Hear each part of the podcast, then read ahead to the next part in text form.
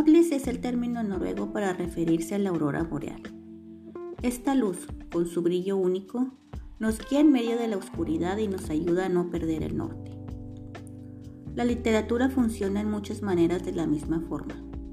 Nordlis Literatura es un podcast literario que analiza esos textos inolvidables, esos textos que lejos de convertirse en anacrónicos u obsoletos, han influido generaciones enteras y han sido redescubiertos vez tras vez como verdaderas joyas que nos muestran lo increíble y asombroso de la creatividad humana.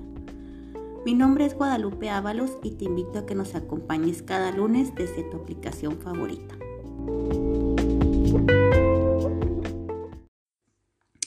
Hola amigos de Notlist Literatura, bienvenidos a este nuevo episodio eh, en este episodio vamos a estar hablando de Víctor Frankl y su novela El hombre en busca del sentido, en bus ¿cómo se llama? El hombre en busca de sentido, perdón, perdón. El hombre en busca de sentido.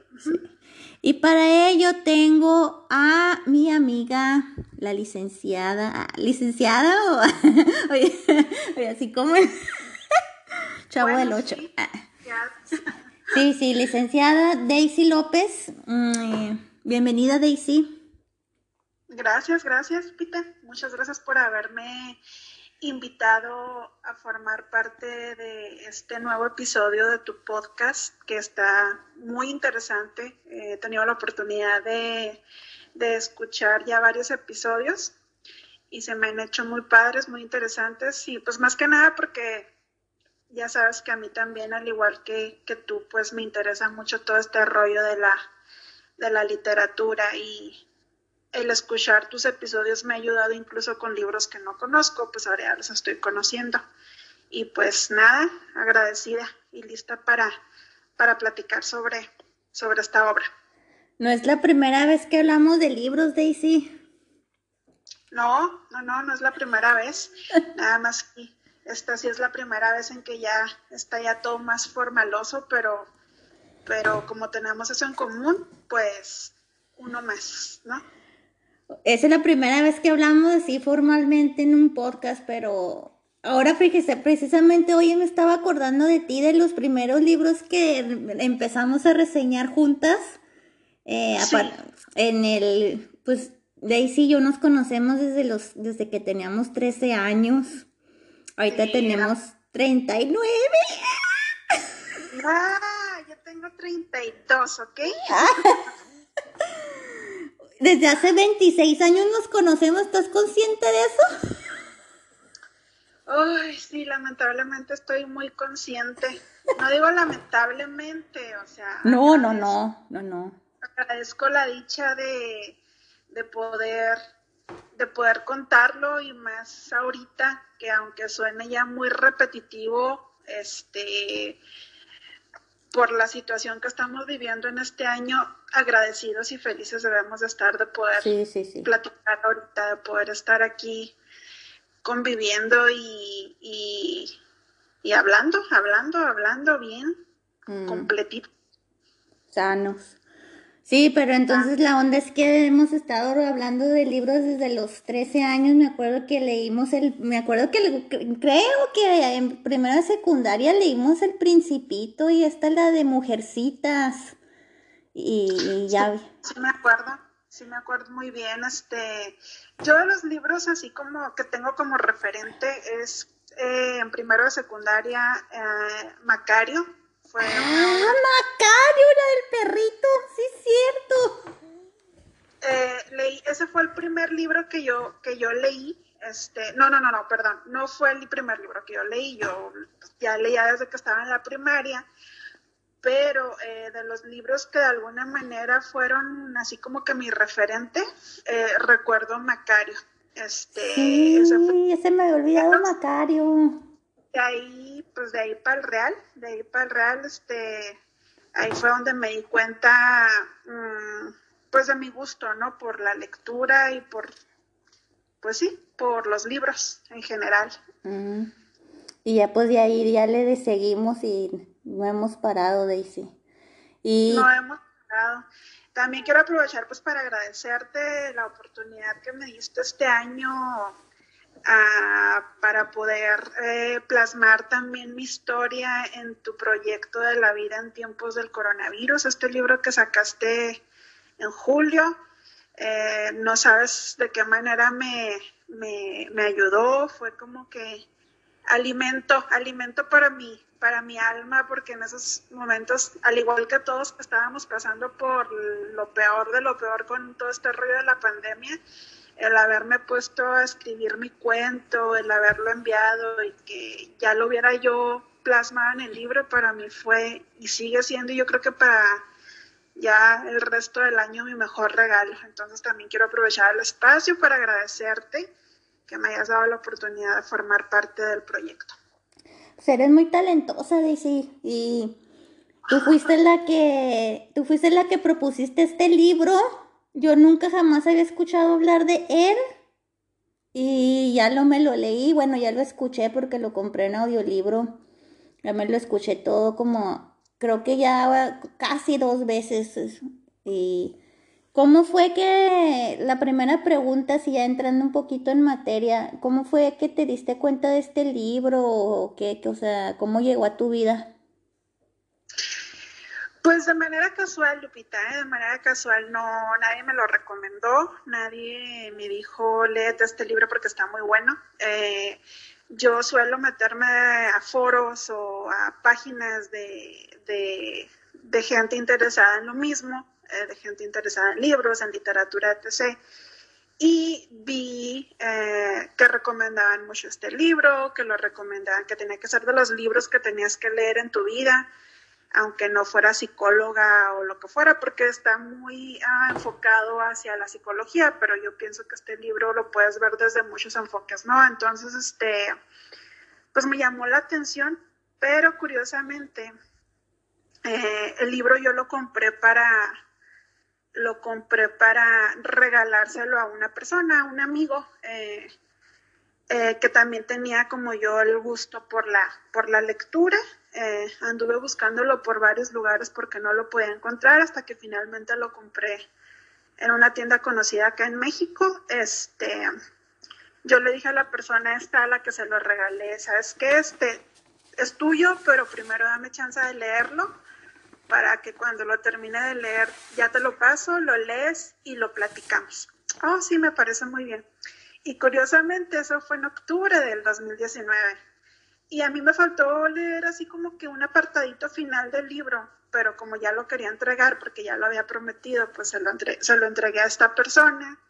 Eh, le dije que lo leyera y que después me diera chance de leer esa última parte por cuestiones ya que no, pues que no vienen mucho al caso, pues ya no lo pudimos platicar como yo hubiera querido, entonces me quedé como que con esa espinita de, chin, este libro está, a mí la verdad me gustó muchísimo, se me hizo muy padre porque a pesar de que yo ya he leído varios libros con este tópico del, del tema del holocausto, eh, eh, de todo lo que tiene que ver con el rollo del holocausto, eh, este libro en particular, de alguna forma como que sí como que sí brincó un poquito más, como que sí me, me sedujo un poquito más en cuestión de del enfoque distinto que se le da. Ya ahorita más adelante te explicaré a qué me refiero con eso, pero pues ya fue de la manera en que el libro llegó a mis manos, lo compré, este, porque me lo recomendaron en alguna página de internet, no sé, lo leí, me gustó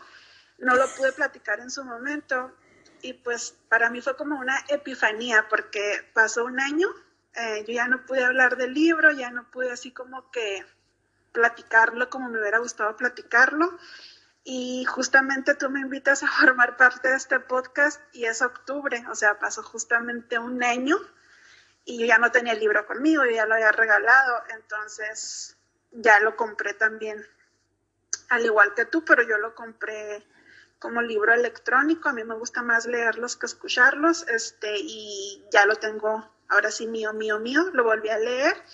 Y lo padre es que ahora que lo volví a leer, eh, aprendí cosas diferentes, aprendí más cosas, como que más detalles del libro que se me hicieron muy interesantes y que pienso que están muy ad hoc con lo que de alguna manera estamos viviendo en este año. ¿El por qué? Porque precisamente el libro te habla de ese sentido que lo que tenemos que encontrar a la vida a, pesar perdón, de, de, las adversidades que podamos tener. Esas adversidades a las que nos enfrentamos todos. No hay ser humano que no se enfrente a adversidades de una manera o de otra, unos más fuertes, unos menos fuertes, pero todos tenemos adversidades y yo pienso que este es el libro perfecto para, para, pues para hablar de, de, de esto, ¿no?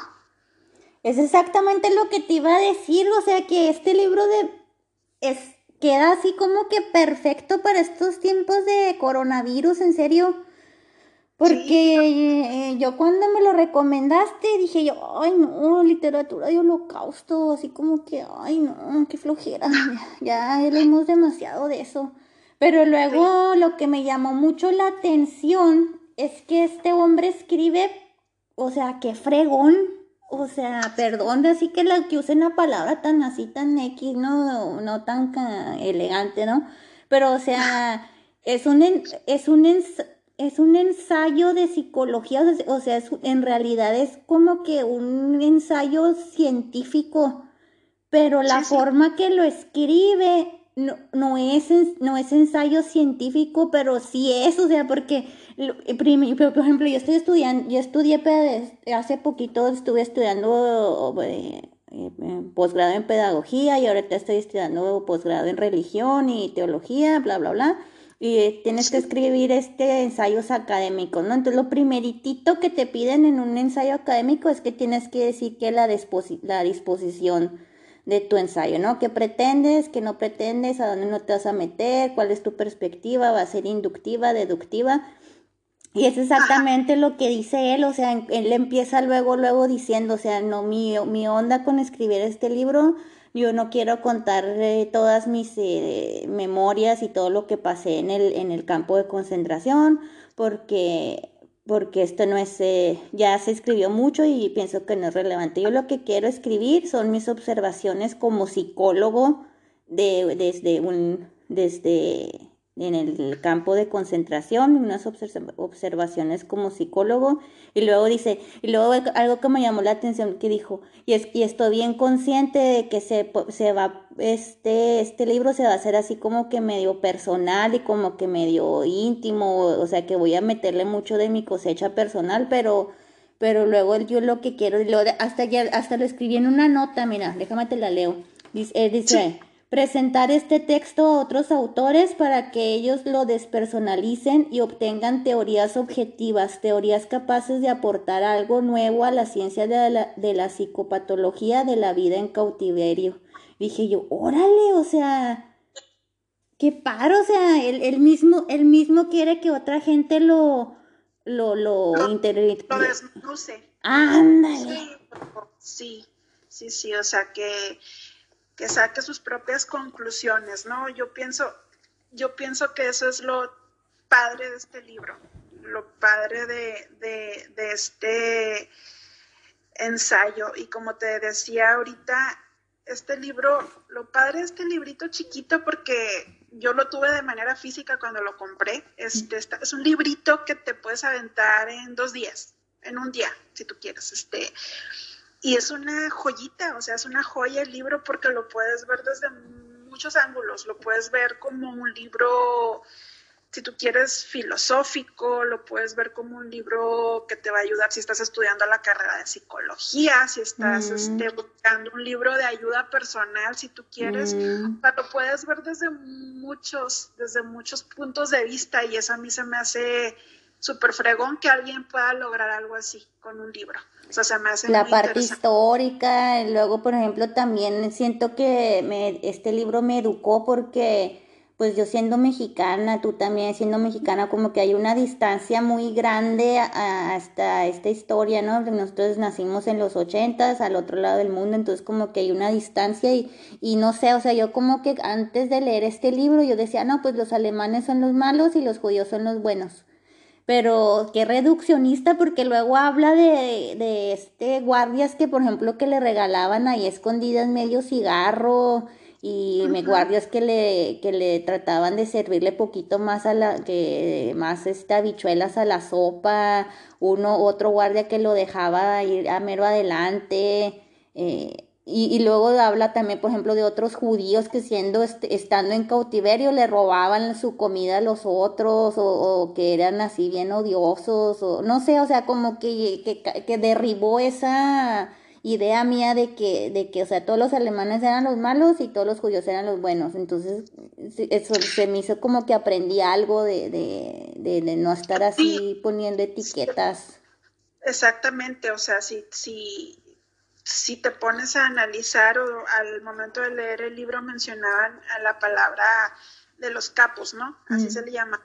A prisioneros también judíos que tenían ciertas uh, uh, beneficios o ciertos, uh, sí, o sea, que podían gozar de, de, de un poquito más de, de, beneficios, este, y ellos mismos siendo judíos y siendo prisioneros eran unos malditos, eran unos sádicos, se podría decir que hasta más sádicos que los nazis mismos. Entonces, este, como tú acabas de mencionar, este libro también te abre mucho los ojos respecto a lo que acabas de decir, que que no solamente, que no podemos encasillar a los alemanes como los absolutos malos de la historia y a, y a los judíos como, como los totalmente buenos, o sea, había de todo, ¿no? Eh, mm. Hay gente decente, como lo menciona también Víctor en, en bueno, el autor en, en, el libro, hay tanto hay dos tipos de hombres, los decentes y los indecentes, ¿no? Y aquí no se trata de... Ah, sí, empieza hablando así, ¿verdad? Diciendo que hay dos tipos de, de personas, ¿verdad? Sí, sí, sí, sí. Así es, Lupita. Y, eh, y pues entonces... Eso. Y con respecto a lo que decías, ¿verdad? No sé si me estoy a lo mejor adelantando a tus preguntas. No, no, no, no. No hay que reducir no hay que reducir a, a Víctor Frank como, como un psicólogo, o sea, era un neurólogo, era psiquiatra, o sea, estudió medicina, se, se especializó, se especializó, perdón, en neurología, en psiquiatría, o sea, mm. era un fregón, era un fregón y bueno, ya, tú dime. Un este, un estuchito de, ¿cómo, cómo le dicen? ya se me olvidó el español a mí, un estuche de monerías. Un estuche de monerías. Sí. ¿Cómo lo dirías, cómo lo dirías en noruego, Lupita? Uh, no, quién sabe. Ahorita estoy tan concentrada en nuestro podcast que se me olvida. No, ya es demasiado, ya le pides demasiado a mi cerebro. Ok, pues. Pero este. Eh, la, la, segunda pregunta era que a lo, mejor ya, a lo mejor ya hablamos un poquito de eso, pero dice, la segunda pregunta que tenía yo para ti era de cuál es la diferencia de esta obra entre las demás que ya existen acerca del, del holocausto. Y, y, te quiero eh, contestar la pregunta, tú, tú, la vas a contestar, pero, pero yo te voy a de, decir ahí unos comentarios. Pero lo que me gustó mucho de mí de este libro fue como lo que tú acabas de decir, o sea, que es un libro en realidad bien cortito, pero dice tanto, o sea, que cada, se la vas a leer diez veces y diez veces vas a encontrarle algo nuevo, o sea, como que, o sea, dice mucho en, en muy poquito. Y, y sí, está lleno de, así como que de capsulitas así de, de sabiduría o de de cosas que tú dices, oh, sí es cierto, wow, oh, tiene razón, así como que, eh, y por ejemplo, una que, la primera que me, tú me vas a decir más, obvio, pero la primera que me llamó la, mucho, mucho la atención fue de que cuando, cuando cuenta que cuando ya salieron del campo de concentración, que dice, dice así, piensan que estábamos muertos de alegría, están totalmente equivocados, no podían, o sea, y que cuenta un proceso en el que eh, siendo judíos recién liberados no, no podían ser felices todavía, o sea, como que todavía tenían mucho miedo, eh, no, todavía como que no estaban seguros, dice que, que se, ya se han venido los alemanes y, se quedó el campo de concentración ahí solo y luego que ellos así ni, ni siquiera, o sea, ya eran libres, pero no se atrevían a salir de, de, ahí porque si no, pues ahorita nos matan o, o sea, eso, eso se me hizo, wow, órale, que, que, o sea, Qué, interesante. es que si te pones a, a pensar, Lupita, es tanto justamente eso es lo importante de leer este libro, de que aprendamos acerca de nuestra psique, ¿no? Nunca vamos a terminar de entender a nuestra mente porque es todo un misterio, sigue siendo un misterio para los especialistas, hasta para los más fregones del mundo sigue siendo un misterio, ¿no? Y, y salir de un proceso tan fuerte como de una situación tan límite como haber sido prisionero en un campo de concentración no porque seas libre significa que ya fregamos, estamos vivos, a vivir la vida y ahora sí a ser felices. Sabemos que no es así. Tan es así que planteándolo en la situación que nosotros vivimos ahorita, simplemente en la situación que nosotros estamos viviendo ahorita con la pandemia.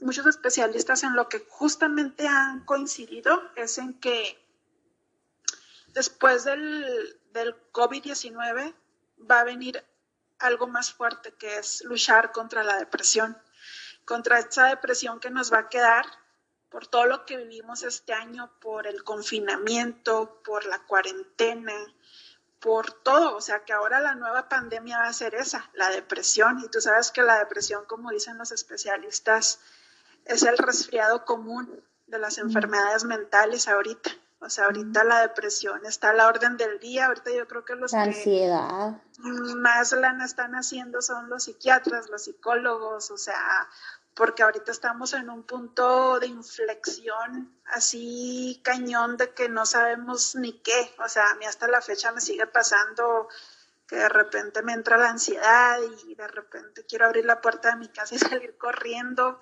a pesar de que al de alguna manera ya, ya estamos un poquito, no digo que fuera de la pandemia, porque la pandemia continúa, pero de alguna forma sí estamos así como que ya un poquito más despejados de toda esta psicosis colectiva y todo lo que estábamos viviendo. Pero es muy fuerte, es muy fuerte. Entonces, imagínate de estas personas que estuvieron por años viviendo al límite, viviendo atrocidades, viviendo una total eh, una total pues privación. privación, una total, un total abuso contra los valores y contra los derechos más básicos que tiene el ser humano, este, pues debe ser súper fuerte. Entonces, sí, esta parte es muy interesante, esta parte en la que la gente piensa que ya saliste, ya fregaste, o sea, no, o sea, sabemos muy bien que, que no funciona así, ¿verdad?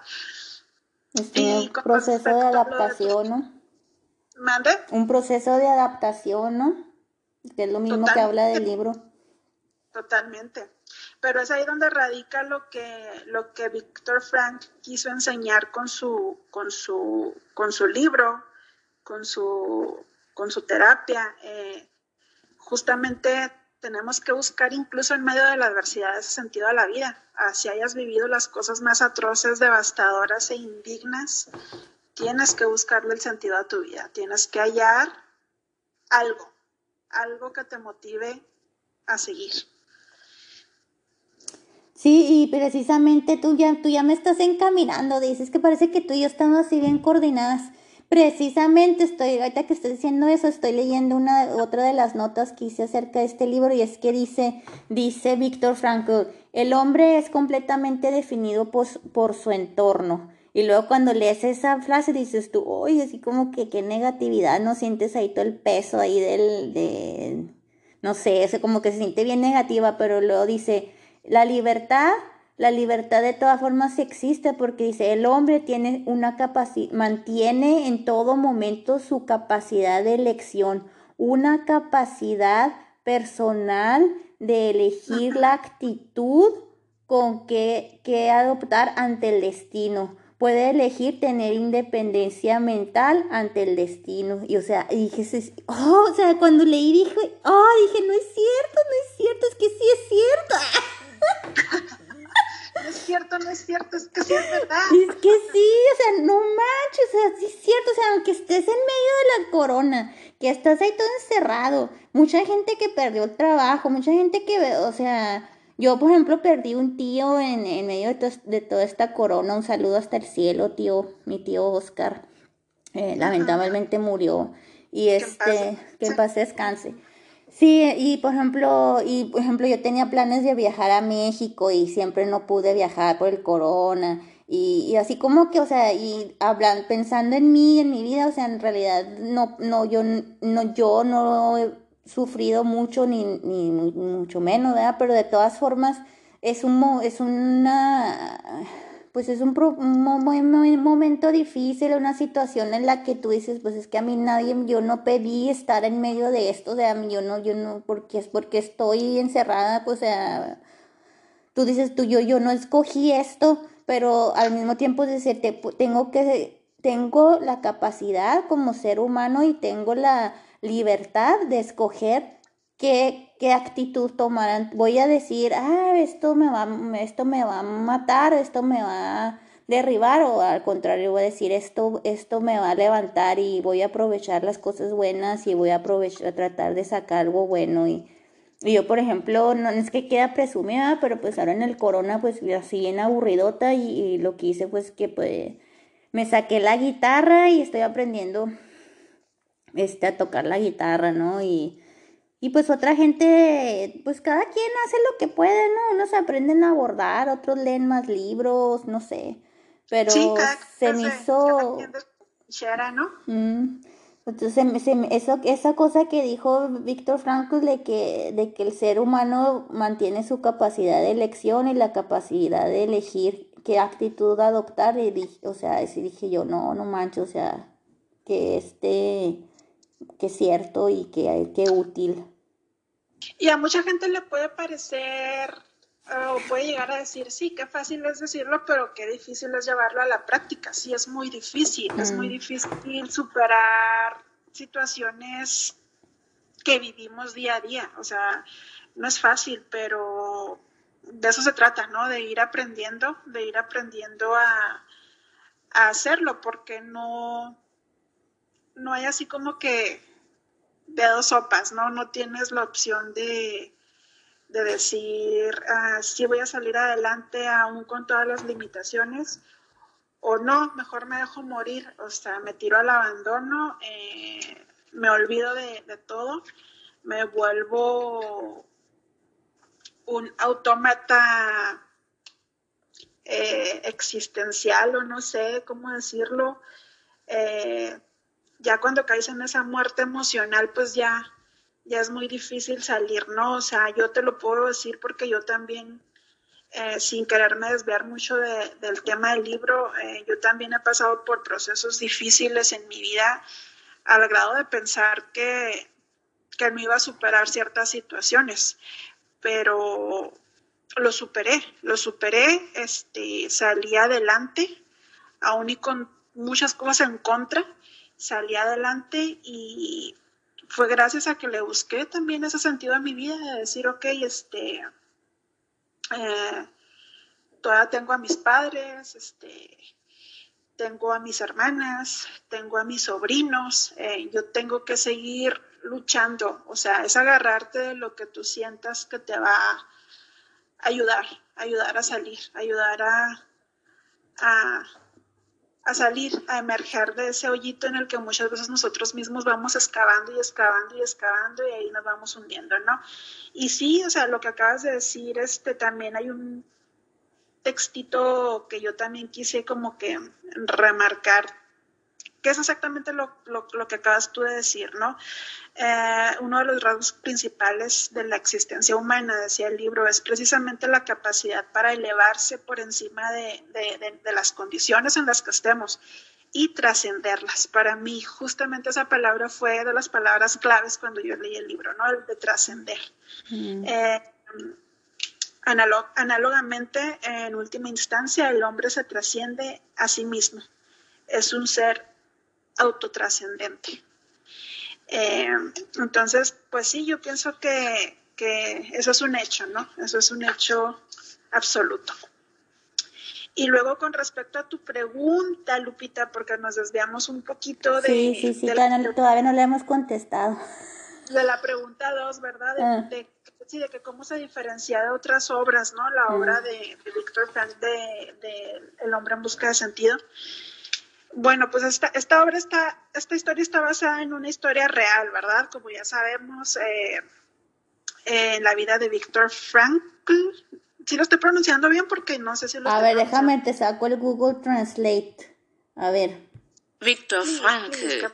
capaz que lo estoy pronunciando acá. No, pues nomás lo tienes que pronunciar así como que medio, medio alemán, mira. Víctor Frankl.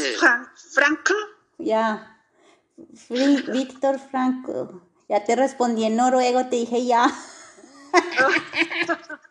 Yo pensaba que me decías, ya, ya lo dijiste. me estás contestando en noruego. Cálmate, Lupita, que todavía no aprendo noruego.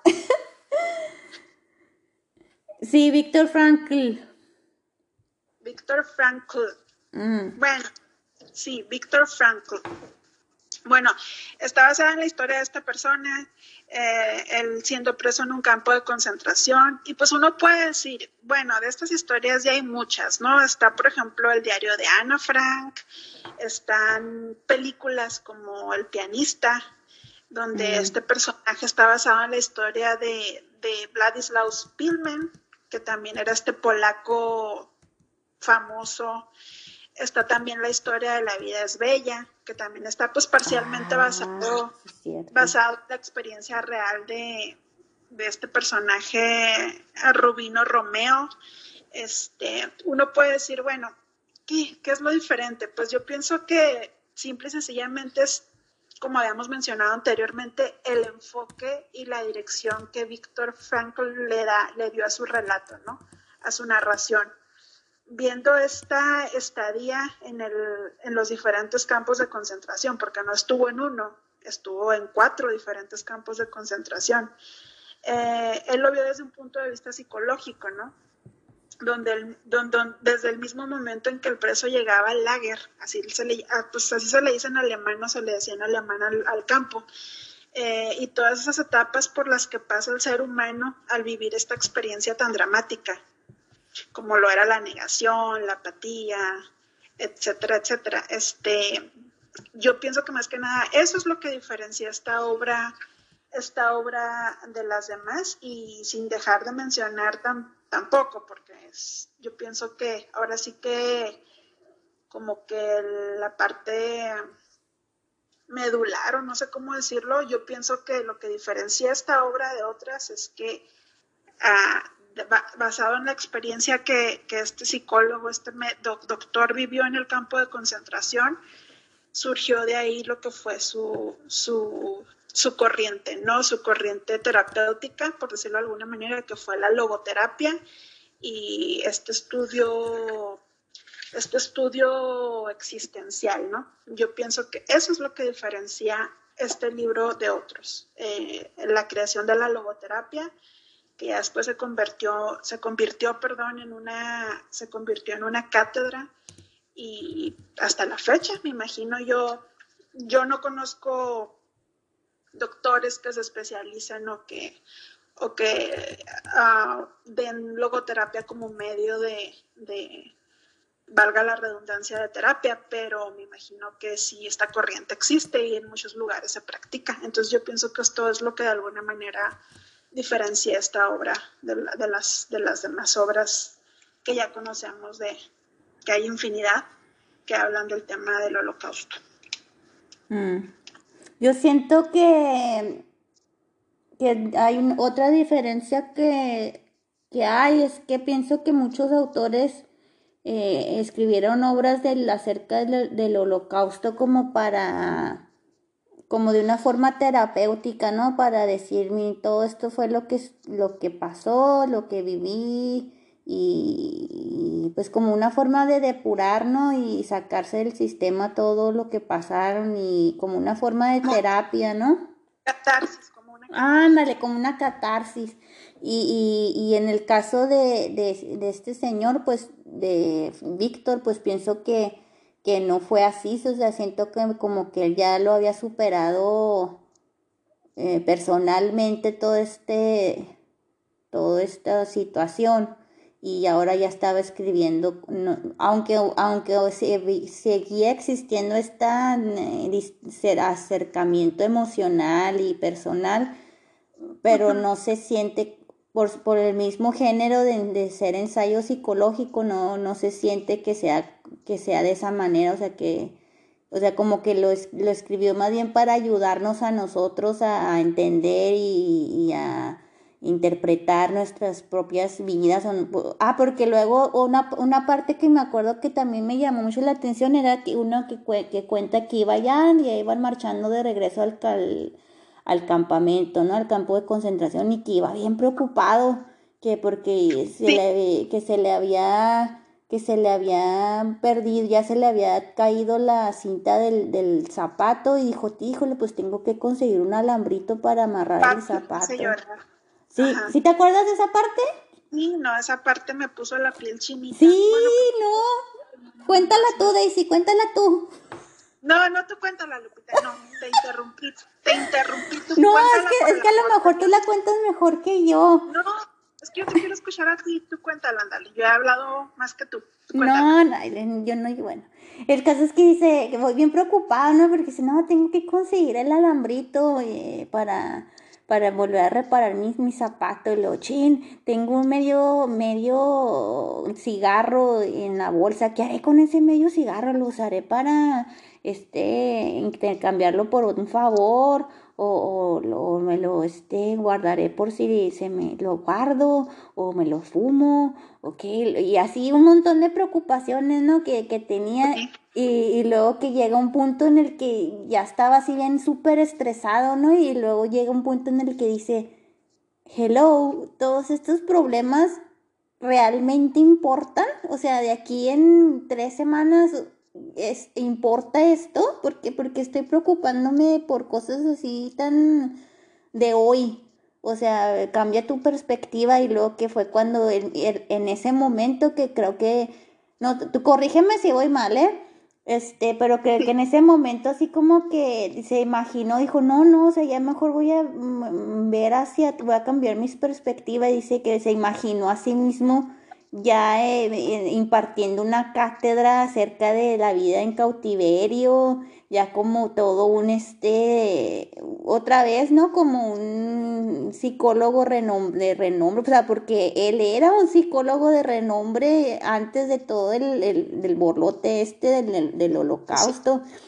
Y se imaginó a sí mismo eh, en un estado ya de pues de restauración en el que ya otra vez este tiene su, su uh, uniforme de, de, blanco de doctor, que está en una universidad impartiendo cátedra, que la gente lo respeta y lo escucha y le toma notas y o sea, y digo yo, o sea, ¿cómo logras salir de, de esa de esas nubes negras de pesimismo y, y, y, que son en realidad amenazas reales, o sea, porque habló mucho de los pies, ¿no? O sea, de que, que, de, que se le, no, tenían calcetines y lo tenían que irse caminando quién sabe cuántos kilómetros a excavar hoyos y nevando y, que mucha gente le recibió, se le congelaron los dedos y tenían que, se les hacía gangrena y se les tenían que cortar ahí los dedos, los dedos del pie y, oh, o sea, o sea, si eran problemas reales, pero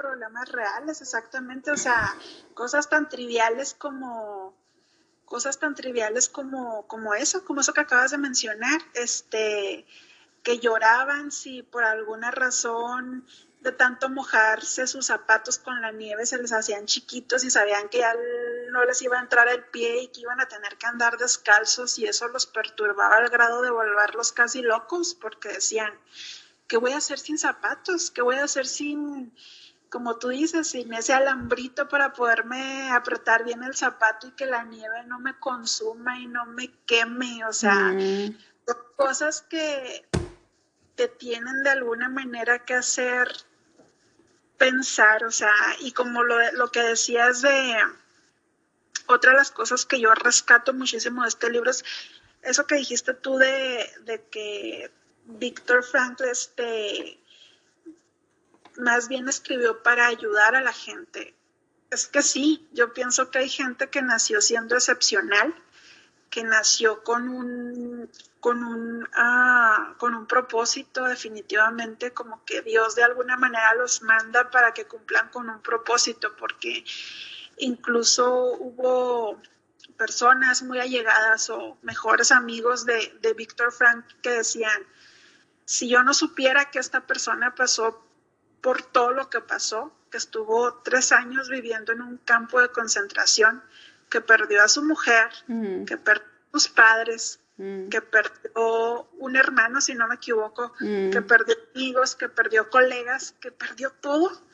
Yo no, yo, yo juraría que, o sea, si no fuera porque yo sé todo eso, yo, o sea, me perdí un poco. O sea, estas personas que, que hablan de esto dicen, este, este hombre transmitía tanta paz y tanta serenidad y tanta alegría aparte, que si yo no si yo no fuera porque supiera que pasó por todo eso, yo diría que no, que no, ni de chiste lo hubiera vivido, o sea, porque era una persona que transmitía toda la tranquilidad del mundo, toda la serenidad, toda la alegría. Entonces, como tú acabas de decir, son personas, uh, para mí son personas excepcionales, son personas que, que, tienen un propósito en este, en este mundo. Yo por eso quise que habláramos sobre esta historia, este, sobre este relato y me parece verdaderamente, si no te ayuda de una manera, te ayuda de otra, pero el libro te va a ayudar, definitivamente. ¿O cómo es tú, Lupita? Eh, totalmente de acuerdo, Daisy, y este...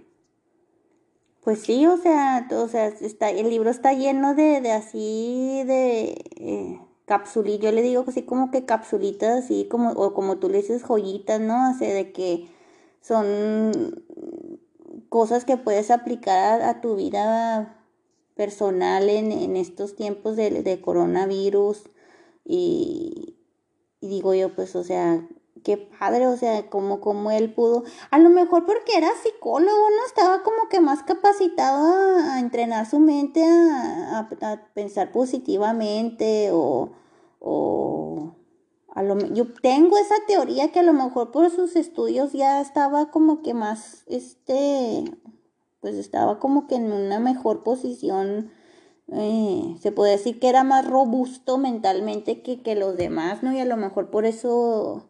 Pero luego la parte en la que me pierde el manuscrito, Daisy, esa, esa parte me angustió horrible.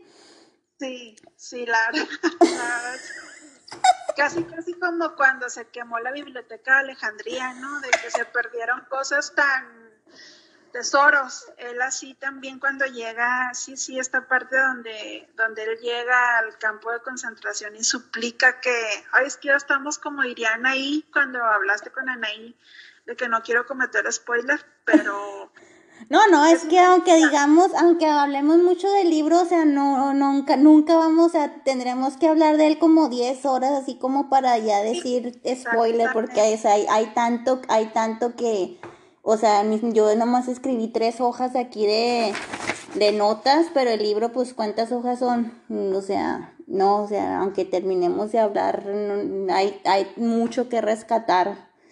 Ah, no, sí, definitivamente. O sea, definitivamente es un libro que yo pienso que, que la gente, incluso la gente que no lee, ahorita le caería perfectamente bien leerlo para que salga de toda esa burbujita en la que vive, ¿no? De que te ahogas en un vaso de agua con problemas muy superficiales que nunca también cabe señalar, ¿verdad? Y quiero enfatizar, ningún problema hay que empequeñecerlo ni ningún problema hay que subestimarlo, no porque hay, alguien haya sufrido más que tú o que tenga problemas más gachos que tú significa que tu problema sea menos importante. O sea, todos los problemas eh, tienen un significado y lo que para mí es muy doloroso, a lo mejor para ti no lo es tanto porque tú tienes otra clase de broncas, etc., etc., pero mm. eh, yo pienso que el libro te ayuda mucho justamente para que le des otra perspectiva, perspectiva a tu vida. Y sí, eso que mencionas de, de lo que él había escrito, pues no manches, para él fue bien doloroso al principio, ¿te acuerdas? Para él fue bien doloroso al principio. Sí, o sea, porque traía el manuscrito y, o sea, lo único que rescató y luego que, ¿qué pasó cuando entró al campo de concentración? ¿Se lo quitaron y se lo rompieron a cien mil pedazos o cómo fue? Ya no me acuerdo.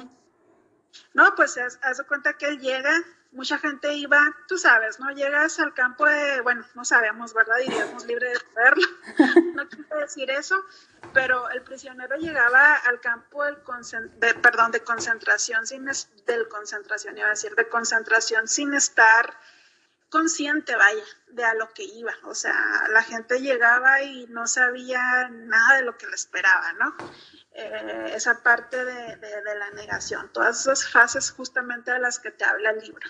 Mm. Y llega, llegas y no sabes ni frente a quién te, te vas a, frente a quién vas a estar, a quién te estás enfrentando, entonces llega con uno de los, de los capos estos y, le, y le dice que por favor le guarde su manuscrito, que es todo su trabajo de años eh, de, su investigación, de, su proyecto eh, psicológico, no sé cómo decirlo, este, y le pide al capo este que por favor se lo guarde, se lo guarde, que es una parte vital de su vida, ¿no? Ahí están años de trabajo. Y él y en el libro se menciona que, el capo esté con una sonrisa, eh, una sonrisa como... Cruel. No, no, al principio no fue una sonrisa cruel, sino algo de... A ver, dime la palabra contraria, Lupita, que se me están yendo las palabras. Lo contrario cruel, eh, benévolo. Sí, sí, una mirada benévola, exactamente, mm. con una mirada benévola le hizo creer que, claro que sí, yo te voy a ayudar. Ya después se convirtió en una mueca de burla y dijo, mira lo que hago con tu manuscrito. Y lo hizo pedacitos y órale, a la basura.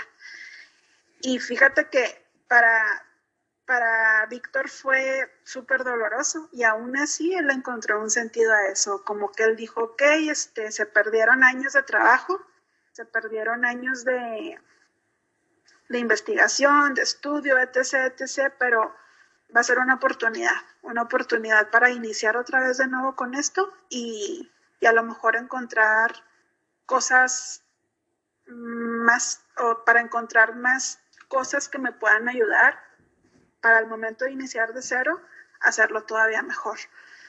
O sea, yo por eso pienso que esta persona no era de este mundo, no era de este mundo porque era imperturbable de alguna manera. Claro que sufrió, claro que le dolió. Él cuenta que todavía, ya después de haber superado toda esta parte del holocausto, ya en su vida normal, él despertaba en las noches con pesadillas, sintiéndose mm. todo en el campo de concentración. O sea, obviamente como ser humano sentía, ¿verdad? Pero este poder, este poder de, de yo voy a salir adelante a pesar de, no cualquiera lo posee.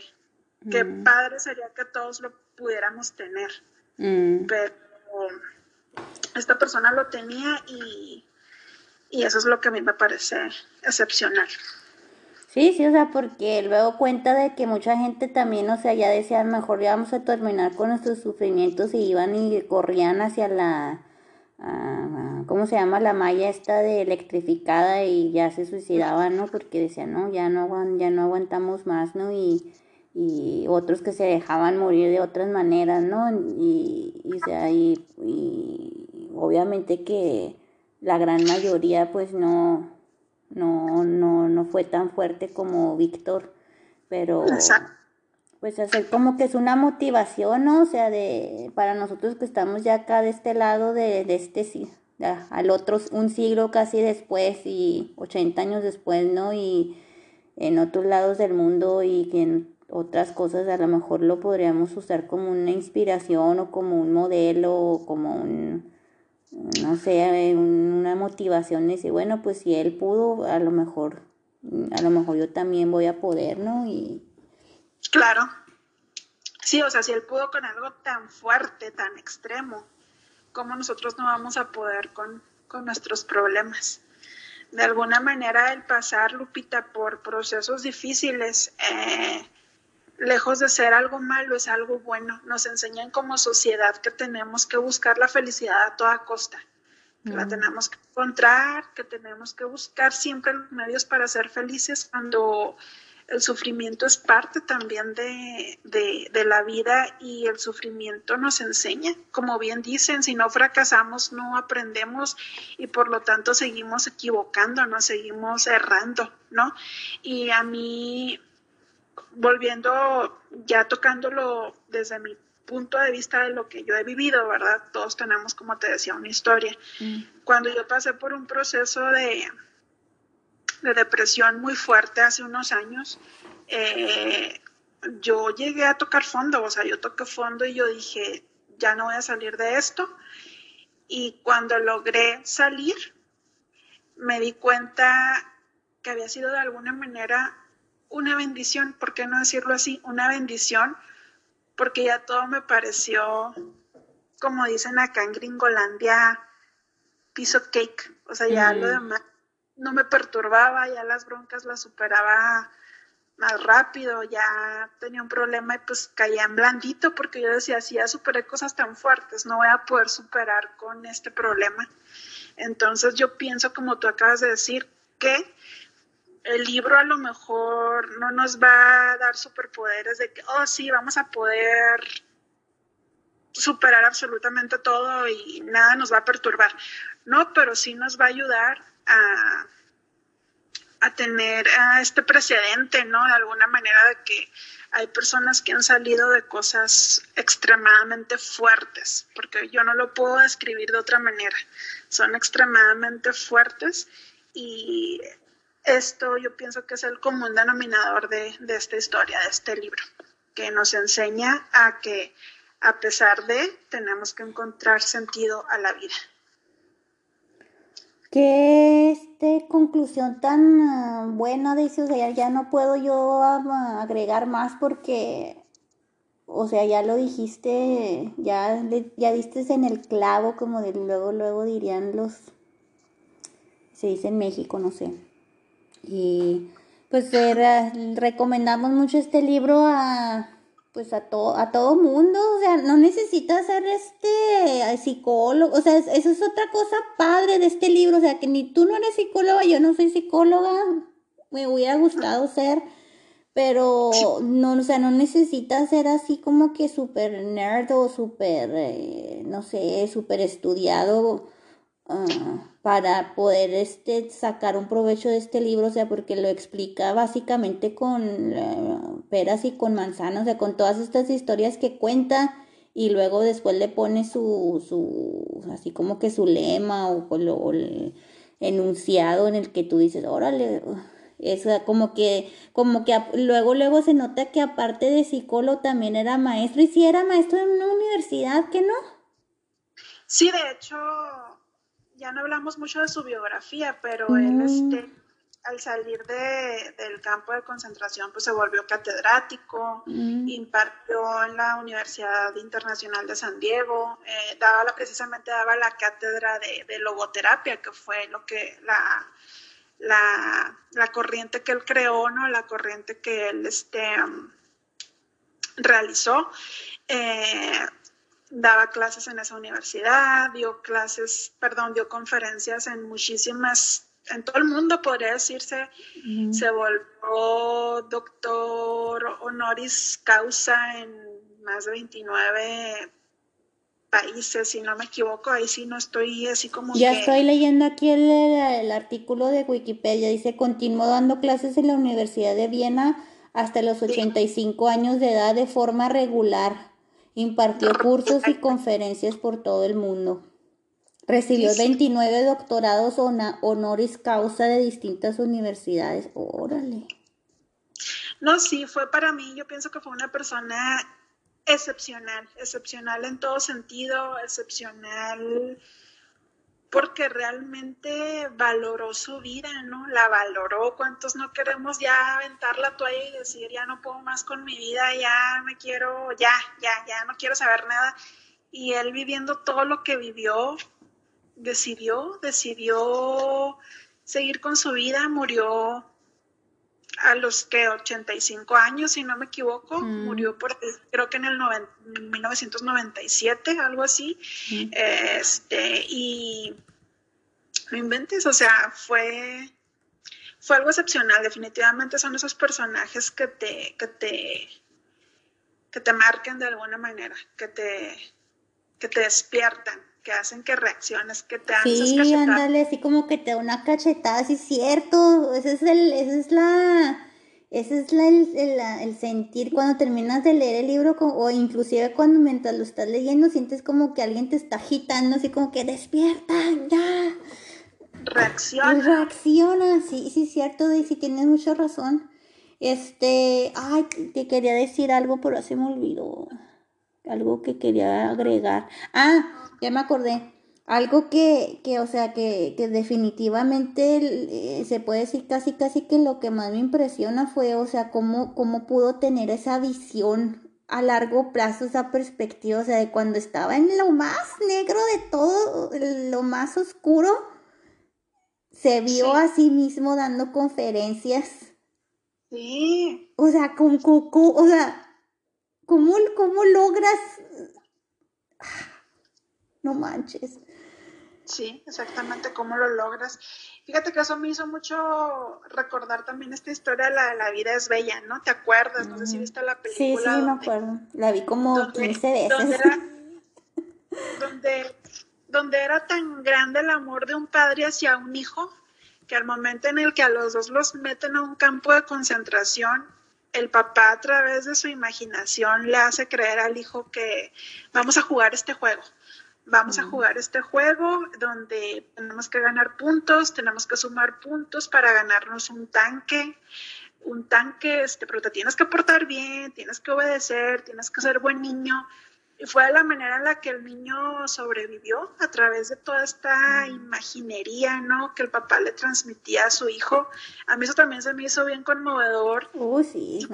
Y, todo eso es real, Pita, todo eso es real. Eh, yo últimamente me he ido mucho por la corriente de, del mindfulness, esta corriente budista de que te ancles en el presente, de que sientas todo lo que estás tocando, de que disfrutes de lo que estás viendo y te lo prometo que me ha ayudado muchísimo, me ha ayudado muchísimo eh, el salirme a caminar o a correr en las tardes. Eh, yo vivo cerca de aquí de la montaña donde está la estrella en el paso y el contemplar la montaña, el contemplar los árboles, todo eso, no sabes de qué manera me ha enriquecido. ¿A qué voy con esto? Pues a, justamente eso, o sea, él en medio de toda su agonía y de todo el dolor que pueda estar sintiendo, que nosotros no nos podemos ni remotamente imaginar, él como que decía, ok, en vez de estar sufriendo me voy a imaginar que estoy impartiendo mis conferencias, que estoy frente a un público al que estoy ayudando. Igual hay otro, no sé si te recuerdas también de esta película del pianista, donde el personaje de, de Vladislav, el pianista este, lo, andan persiguiendo, ¿no? Se anda escondiendo por todas partes para que no lo capturen, ya casi en la parte final de la, de la guerra, cuando ya están a punto de rendirse. Y él ya, sí, ya casi muriéndose por inanición, por no comer, por no nada, cierra los ojos y empieza a imaginarse que está tocando el piano. Esa escena también me conmueve mucho porque él ya se estaba muriendo, él ya estaba un huesito y él se está imaginando que está tocando el piano porque era lo que a él le encantaba, era lo que él amaba, su piano. Entonces todo esto te salva, te salva, de alguna manera te rescata a pesar del hoyo más oscuro en el que puedas estar. Pues sí, Daisy, muy interesante lo que, la conclusión a la que llegas y pues muchas gracias por participar en este episodio y gracias por este leer ese libro, gracias por haberme recomendado ese libro y este, pues sí, gracias por ser Gracias por ser quien eres. never change, never change. Ah, sí, never change. ya, Lupita, después nos van a quitar nuestra seriedad literaria. Sí, no, no, no, seriedad sobre todo. Seriedad, seriedad. Este, no, yo te agradezco a ti, Lupita, este, me has hecho muy contenta, me has hecho muy feliz más bien, por haberme invitado a participar en este episodio de, de tu podcast. Ya quiero que salga, ya quiero que lo escuchen más que nada para que de una o de otra manera eh, ayude, ¿no? Ayude, como te decía al principio, pues está muy ad hoc el tema de este libro para la situación que estamos viviendo en el mundo entero con la pandemia del coronavirus. Eh, porque yo sé que muchas personas, yo sé que tú piensas igual que yo en ese aspecto de que muchas personas ahorita se preguntan cuál es el sentido de su vida, que ya mm. quieren, que ya quieren olvidarse y sobre todo las personas que han perdido familiares, porque yo también conozco personas cercanas que han perdido no solamente a un familiar, sino a dos o hasta tres familiares a causa de esta pandemia. Entonces muchas veces nos cuestionamos eso, ¿no? ¿Cuál es el sentido? Pues el sentido lo tenemos que encontrar como sea, donde sea, aún en medio de la adversidad. Y yo quiero cerrar, si me lo permites, Lupita, mm. Esta frasecita que yo tenía guardada porque, uy, la tengo desde hace años aquí guardada porque yo también soy coleccionista de citas, oh. eh, que dice que el dolor es el paso por un lugar no deseado, el sufrimiento es armar una carpa y quedarse a vivir en ese lugar indeseable. El duelo es el pasaporte que nos saca del sufrimiento y que permite que el dolor pase. En pocas palabras, eh, el dolor, pues lo tenemos que vivir todos, ¿no? Porque todos vamos a, a sentir dolor en nuestras vidas en, un momento determinado, ¿no? Pero ya el sufrimiento es opcional, ¿no? El sufrimiento ya es este, como dice aquí, hacer una carpita y quererte quedar a vivir ahí. Entonces, incluso de, de ese dolor y de ese sufrimiento podemos encontrar sentido a nuestra vida y gracias a Víctor Frank por haber escrito esta obra. Gracias, Víctor. Ah, desde Gracias, señor, señor Víctor. Oye, todo igualado, ¿no? Gracias, Víctor. Es que yo no le digo Frank porque no me sale el alemán. Hace mucho hace mucho que no hablo en alemán. Ah, ya sé. No, pues este, muchas gracias a todos nuestros oyentes por habernos acompañado ya más de una hora y podríamos haber hablado más, pero también hay que mejor que dejarles a todos los demás que, que, mejor consigan el libro y lo, y lo, escuchen, lo lean, whatever, porque está, están como en quién sabe cuántos chorromil idiomas. Sí, sí, sí, en centenar de idiomas, sí, sí, sí, sí. De hecho, otra, otra nota interesante es que es de los 10 libros más influyentes aquí en Estados Unidos. O sea, es un libro que tú tienes que tener en tu biblioteca, así, de simple. Que el New York Times algo así lo puso y lo que muchas veces, no nomás una vez, sino muchas veces así como que el libro obligado, ¿no? Sí, sí, obligado, han hecho como 70 ediciones del libro, no, no, padre, o sea, aparte, qué orgullo, ¿no? Que una persona como escritor logres algo así, mm. a ser un orgullo, ¿no? Un orgullo. Mm, este, y pues este invitamos también a nuestros oyentes a que se unan a la conversación y si tienen de, están de acuerdo, están en desacuerdo, pues que comenten en la página de Instagram no, Nordlis Publicaciones. No me acuerdo si estoy en, eh, creo que es una palabra toda junta, Nordlis y publica, publicaciones. O si no, también comenten en mi página personal de, Instagram, Guadalupe Ábalos, Guadalupe, eh, tengo guion bajo. Ay, como no me acuerdo de mis nombres hoy. Guadalupe, sí, Guadalupe guion bajo Ábalos. ¿Tú tienes cuenta de Insta, Daisy, que quieras este, compartir con los oyentes que te hagan llegar comentarios o prefieres que los manden a Nordlis Literatura y ya leerlos tú ahí? Eh Mira, tengo mi cuenta un poco inactiva, yo sé que está mal, ¿verdad? Eh, tengo mi cuenta de Facebook, que yo sé que ahorita ya está un poquito como que en decadencia, pero me pueden encontrar como Daisy López. Eh, si tengo cuenta de Instagram, me encuentras igual. Eh, y pues mi correo electrónico para quienes a lo mejor quieran ahí enviar algún correo o algo, ¿te lo puedo dar mi correo electrónico? Sí, claro, si tú quieres. Mm, mi correo electrónico es literato2019 arroba gmail.com. Literato así como se escucha, literato, de literatura 2019 arroba gmail.com. Pues ahí está la invitación si nos quieren eh, hacer llegar una, inclusive si nos quieren corregir. Eh, ay, yo como soy maestra de bachillerato, eh, a mí me gusta mucho que me corrijan. Entonces, este, yo les digo, si me si algo estoy diciendo mal, díganme. Y, y hasta, hasta, hasta, inclusive,